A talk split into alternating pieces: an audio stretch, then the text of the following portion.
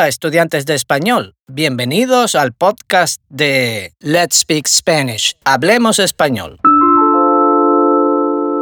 En esta serie hablo de cultura, de gastronomía, de historia y de arte. En este episodio voy a hablar de cultura, de tradiciones. ¡Vamos! Como siempre, cada episodio está adaptado a diferentes niveles de nuestro sistema de 24 niveles, The 24 Level System to Spanish Fluency. Este episodio está adaptado para estudiantes de nivel avanzado, desde el nivel 10 hasta el nivel 16. ¡Empezamos! Hoy voy a hablar de algunas tradiciones navideñas tanto en España como en Hispanoamérica. El portal de Belén o nacimiento es la representación de la escena del nacimiento de Jesús en Belén que se monta tradicionalmente en las casas, iglesias, etc., con figuras y objetos.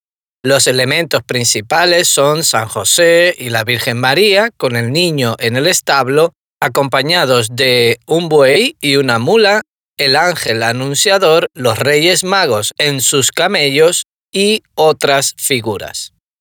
Generalmente el nacimiento se monta antes de Navidad, tradicionalmente el 8 de diciembre, coincidiendo con la fiesta de la Inmaculada Concepción, y se conserva armado hasta el 2 de febrero, fecha de la presentación de Jesús en el templo y fiesta católica de la Candelaria. La costumbre del Belén es muy antigua y proviene de la veneración a las reliquias del pesebre de Jesús, traídas a Roma desde Belén. Según los expertos, las primeras expresiones gráficas de nacimientos están en las catacumbas romanas de Priscila. Hay una en la que se hace referencia al nacimiento de Jesús de forma directa y muestra pintada una escena de la Virgen María sosteniendo en brazos al niño Jesús. La tradición popular actual del Belén, pesebre o nacimiento es mucho más reciente. Parece que fue San Francisco de Asís quien realizó la primera representación en Grecio, que tras regresar de la ciudad de Belén profundamente emocionado, quiso celebrar en Grecio una Navidad muy especial donde podía participar todo el pueblo. Después, Santa Clara la difundió por los conventos franciscanos de Italia y posteriormente la propia difusión de la orden contribuyó a la extensión del pesebre representado por seres vivos o figuras. El Belén en España alcanza su auge y esplendor durante el siglo XVIII, con la subida al trono español de Carlos III. Las figuras procedentes de Nápoles son la referencia para los artistas españoles. El Belén tradicional se parece muy poco al actual, pues es simbólico en vez de realista. Tiene las figuras a distintas escalas según su importancia.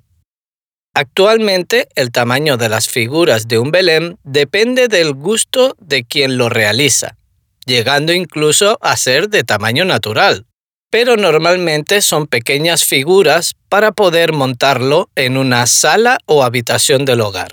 Para dar realismo al Belén se usa musgo para recrear las montañas, cajas de cartón para las casas, papel de plata para simular ríos, hojas y flores para hacer todo ello más natural. En ocasiones se recubre con harinas a modo de nieve. Las figuras principales se disponen en el portal con el pesebre y completando todos los demás personajes a excepción de la imagen del recién nacido que se reserva hasta la noche del 24 al 25 de diciembre, y la de los Reyes Magos, que se sitúan en escena en posición de viaje según el paso de los días navideños, hasta llegar el Día de Reyes en que se simula su llegada al portal en posición de ofrenda y adoración al Niño Dios. Las posadas.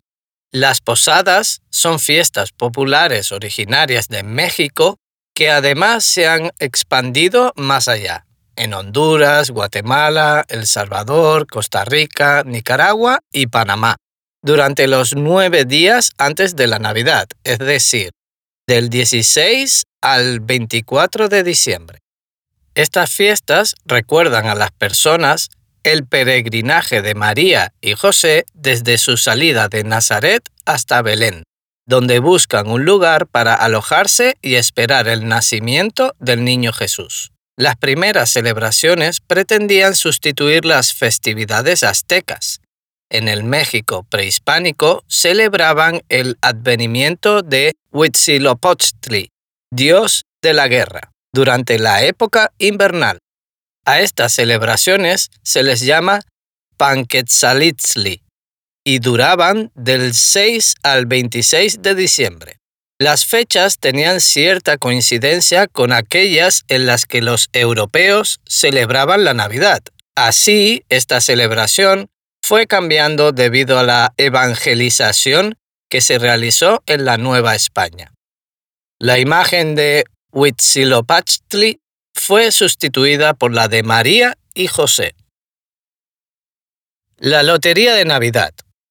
El sorteo extraordinario de Navidad, conocido como Lotería de Navidad, es uno de los sorteos de lotería más importantes y populares que se celebra en España cada 22 de diciembre. Son las niñas y niños del Colegio San Ildefonso de Madrid los que van sacando y nombrando los números del bombo, además de anunciar los premios del sorteo. El Colegio de San Ildefonso es la institución dedicada a la infancia más antigua de Madrid, con más de 400 años de existencia. El premio máximo recibe el nombre de El Gordo, que desde 2011 tiene un valor de 4 millones de euros al billete 400.000 euros al décimo o 20.000 euros por euro apostado. La primera vez que se celebró el sorteo fue durante la Guerra de la Independencia, el 18 de diciembre de 1812 en Cádiz. Cada billete costaba 40 reales y el gordo, con una dotación de 8.000 reales, fue a parar al número 3604. Desde entonces nunca se ha cancelado el sorteo, ni siquiera durante la Guerra Civil. Nochebuena. La Nochebuena se celebra la víspera de Navidad. Es la noche donde toda la familia se reúne para disfrutar de una cena juntos. No hay un plato típico único, pero se suele comer de entrante marisco, langostinos, por ejemplo, consomé o sopas de primero y carne de segundo plato. La carne puede ser cordero, cerdo, ternera o pavo. De postre son típicos los turrones y polvorones. En algunas casas se hace el amigo invisible, donde se hace un regalo a una persona y ésta no sabe quién le hace el regalo. La celebración de la visita de Papá Noel o Santa Claus no es típica, pero cada vez se celebra más. Para las familias más animadas es típico cantar villancicos después de cenar. Los villancicos son canciones típicas de Navidad. El origen de la celebración de la Nochebuena, aunque hoy en día está profundamente arraigada en las tradiciones cristianas, tiene influencias de antiguas festividades paganas. Estas festividades eran celebradas alrededor del, alrededor del solsticio de invierno, un momento astronómico importante que marcaba la noche más larga del año y el inicio gradual del retorno de la luz diurna. En latín, la fiesta se llamaba Natalis Solis Invicti, que era la fiesta del dios Sol. El nombre de Nochebuena tiene su origen en la civilización precolombina de los mexicas. Se cree que Moctezuma, el gran Tlatoani mexica, encontró en el sur de México la flor que los mexicas llamaban en Nahuatl Cuetlaxochitl flor que se marchita, y la llevó a los jardines de su palacio en Tenochtitlán. Los sacerdotes mexicas utilizaban esta flor para practicar ritos o para usos medicinales. Posteriormente, con la llegada de los españoles, los monjes franciscanos la utilizaron para adornar los altares y la rebautizaron como flor de Nochebuena, porque florece durante las festividades navideñas. En muchas culturas europeas paganas, este periodo se celebra con festividades que honraban la naturaleza y los ciclos agrícolas. Por ejemplo, en la tradición romana, la festividad de Saturnalia, en honor al dios Saturno. Era un tiempo de regocijo y desenfreno. Los nórdicos celebraban el Yule, un festival que implicaba encender hogueras y el Yule Log, tronco de Navidad, para simbolizar el calor y la luz que regresa. Con la difusión del cristianismo, muchas de estas tradiciones paganas se sincretizaron y se adaptaron a las celebraciones cristianas, como la Navidad. El 25 de diciembre fue elegido para celebrar el nacimiento de Jesucristo, coincidiendo con estas festividades paganas y facilitando así la transición de las antiguas creencias al cristianismo. Nochevieja.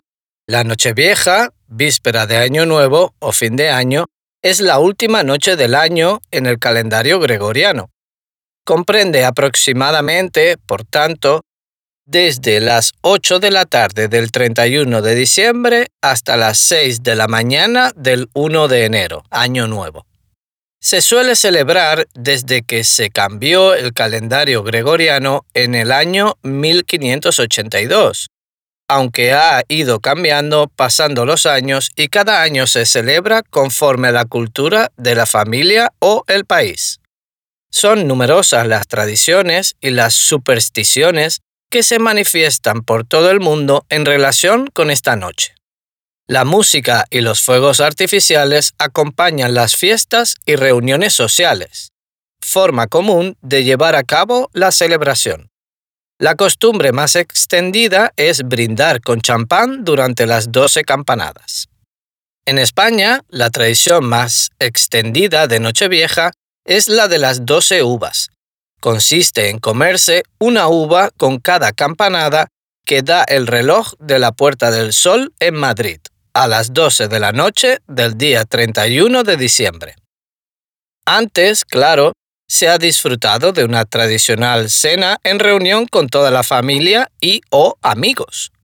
Se dice que quien no come las 12 uvas antes de que terminen las campanadas tendrá un año de mala suerte. Se piensa que esta tradición tiene sus orígenes en Elche, Alicante, en 1909 unos viticultores la iniciaron para dar salida a un excedente de cosecha.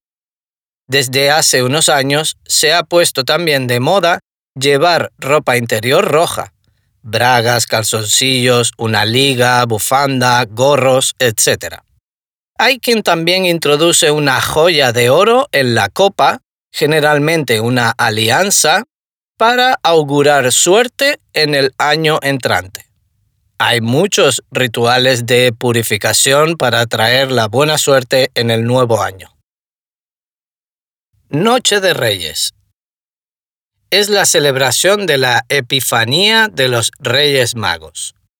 La Epifanía, por etimología del griego, significa manifestación. Es un acontecimiento religioso para muchas culturas, las epifanías corresponden a revelaciones o apariciones en donde los profetas, chamanes, médicos, brujos, oráculos o astrónomos interpretaban visiones más allá de este mundo. Es también una fiesta cristiana en la que Jesús toma una presencia humana en la tierra, es decir, Jesús se da a conocer. En la narración de la Biblia, Jesús se dio a conocer a diferentes personas y en diferentes momentos. La Epifanía ante los magos de Oriente es la celebración tradicional del 6 de enero. Los magos o sabios se llamaban Gaspar, Melchor y Baltasar, que llegan del Oriente para adorar la primera manifestación de Jesucristo como niño y le ofrecen tres regalos, oro, incienso y mirra. Cada uno de estos tres regalos simboliza algo. El oro, la majestad por ser un rey. El incienso, la sacralidad por ser un dios. Y la mirra, porque los judíos la utilizaban para embalsamar cadáveres y perfumar a las personas, significa que los reyes magos reconocían al niño como un hombre y que moriría por los hombres. En realidad, la Biblia no habla del número de magos o sabios, ni tampoco de sus nombres. Ha sido la tradición posterior la que ha identificado su número y nombres. Los restos de los magos, según la tradición católica, descansan en la Catedral de Colonia en Alemania. En España, la tradición es que los niños escriban una carta a los magos y se envíe días antes de la Epifanía. En este día, popularmente conocido como Noche de Reyes, la noche del 5 de enero al 6 de enero, se come el deseado roscón de reyes que contiene una figurita. Desde antiguo, esta tradición puede remontarse a la época romana. El que la encontraba era el rey de la reunión. En muchos lugares es también tradición dejarles algo de comer y beber, normalmente algún licor o vino y dulces, a los reyes magos y a sus camellos. Los platos al día siguiente aparecen vacíos y en su lugar están los regalos.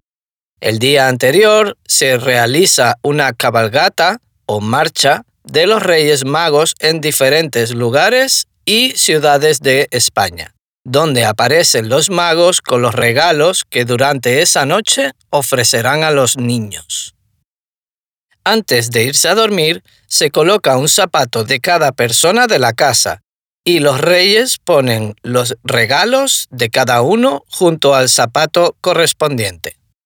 Hay muchas tradiciones navideñas en todo el mundo. Si conoces alguna y quieres compartirla con nosotros, estamos encantados de conocerlas.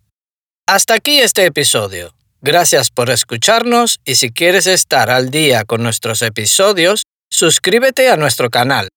Esperamos tus comentarios en nuestra web o redes sociales. Saludos y hasta el próximo episodio. Si deseas aprender más sobre nuestro sistema de 24 niveles, The 24 Level System to Spanish Fluency, visita nuestra página web letspeakspanish.com. Allí puedes encontrar información sobre nuestras clases y cursos de autoaprendizaje que se adaptan a cada nivel, desde principiantes hasta avanzados. Puedes suscribirte a nuestro podcast para no perderte ningún episodio y compartir con tus amigos amantes del español. Hasta el próximo episodio. Let's Speak Spanish. Hablemos español.